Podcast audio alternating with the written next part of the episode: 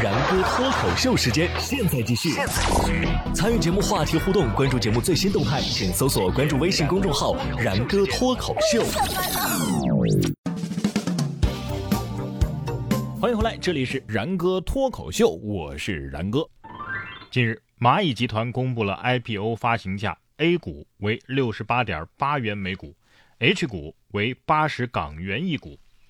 按照各自发行十六点七亿股计算，蚂蚁集团此次 IPO 啊将融资三百四十五亿美元，成为全球最大规模的 IPO。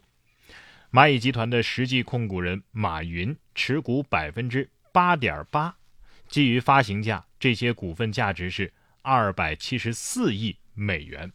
这将使得马云的总资产达到七百一十六亿美元，成为全球第十一大富豪。马云这个名字我们都不陌生啊，很多的网友都称呼他为马爸爸。但是关于马爸爸背后的故事，他是怎么一步一步成长起来的，您可能未必了解的那么详细。接下来的时间呢，然哥就给大家好好的介绍一下马云是一个。马云一九六四年出生在中国杭州的一个艺术家庭，幼年顽劣，成绩平平，先后三次参加高考，最后是因为英语成绩突出，才能够如愿的进入大学。他考进的大学啊，叫杭州师范大学。大学时代的马云凭借出众的性格和天赋，成为校园风云人物。毕业之后啊，被分配成为大学的英语老师。这在当时来说，应该是一份非常不错的工作了。但是马云并不安于现状。一九九二年，他利用英语老师的资源，开始人生第一个创业项目，叫做海博翻译社。在马云倾其所有的努力之下呀，海博翻译社终于从一九九五年开始盈利。而在这一年，马云作为翻译来到美国，第一次见到了互联网，他敏锐地意识到机会来了。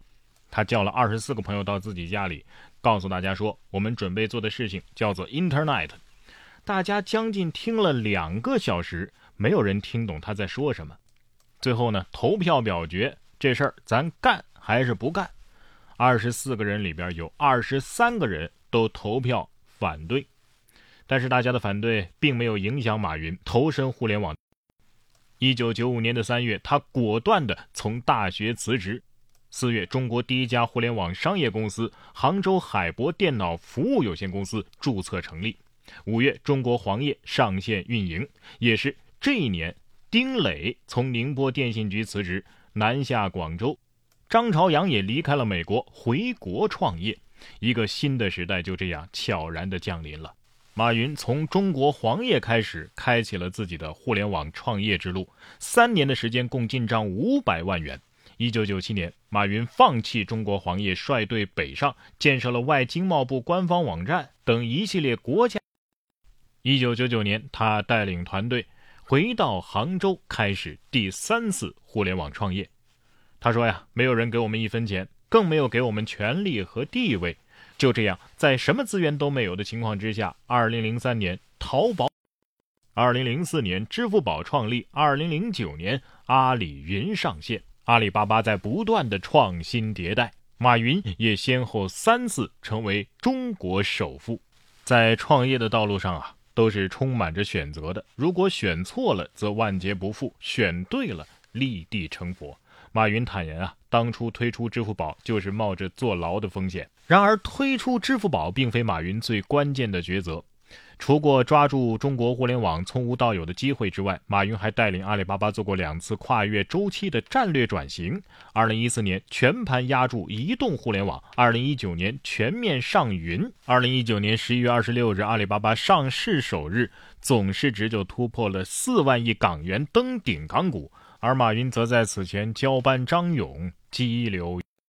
从一九六四年的九月十号，杭州摄影图片社的摄影师马来法家里新添一个小男孩开始，到五十五年之后，这个名叫马云的昔日男孩正式退休，留下了一系列瞩目的商业成就的同时，各中苦楚恐怕只有他自己知道。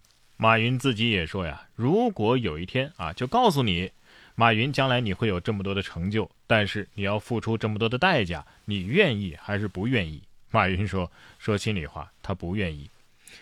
归隐是大侠最高级的归宿，有着浓厚武侠情节的马云啊，经过二十多年的商场历练，更懂得进退之道，从此一介布衣，一世逍遥。关于马云的武侠情节啊，从马云年轻的时候的一件事情当中就可见一斑。”当时杭州一个地方电视台派人佯偷井盖，什么意思呢？假装派人偷井盖，目的呢是为了测试一下路人的反应。结果当时往来人等皆视而不见，无人制止。正当摄制组感叹人心不古的时候呢，哎，一辆自行车冲了过来，车上一个瘦弱的男子大喝：“给我放回去！”此人正是当年寂寂无名的马云啊。马云自己也说呀，他很喜欢金庸的小说，是极具武侠情节的，也一直是金庸为偶像。他说：“中国人啊，一定要看周星驰的电影，一定要读金庸的小说，其他的书读不读无所谓。”二零零零年，阿里巴巴刚刚获得投资，风头正劲的时候，当年七月，马云在香港第一次拜会了金庸，他三个小时滔滔不绝，天马行空。金庸呢，还特地为其赠名“马天行”。在会面当中，马云特地拿出一套金庸的小说，请偶像签名。谁料金庸面色一沉，断然拒绝。这又是为什么呢？我们可以这样说：马云和金庸啊，是截然不同的两种人。金庸侠骨柔肠，纵情笔端，骨子里是一位书生；而马云呢，则生性好动，不怎么喜欢读书啊。他自己都说了，不读书没什么丢脸的嘛，人可以多做点事情，少读点书。但是这两个性格迥异的人却成了忘年的好友。二零零零年，马云拿着一套盗版的小说去找金庸提名签字，金庸当然断然拒绝，但是在一张餐巾纸上写下了“马云兄，多年神交，一见如故”这样的字样，既有原则又不失风度。这一拉一打之间啊，让马云是钦佩不已。随后，金庸参加西湖论剑，造访淘宝网，与马云频频互动。二零一八年十月三十号，金庸逝世。身在非洲的马云，微博上的发文可以说是真情流露。其中的一句话是这样写道：“若无先生，不知是否还会有阿里。”然哥说新闻，新闻脱口秀。想要跟我取得交流的朋友，您可以关注微信公众号“然哥脱口秀”，发送微信消息，在喜马拉雅 APP 搜索“然哥脱口秀”，可以点播收听更多精彩节目。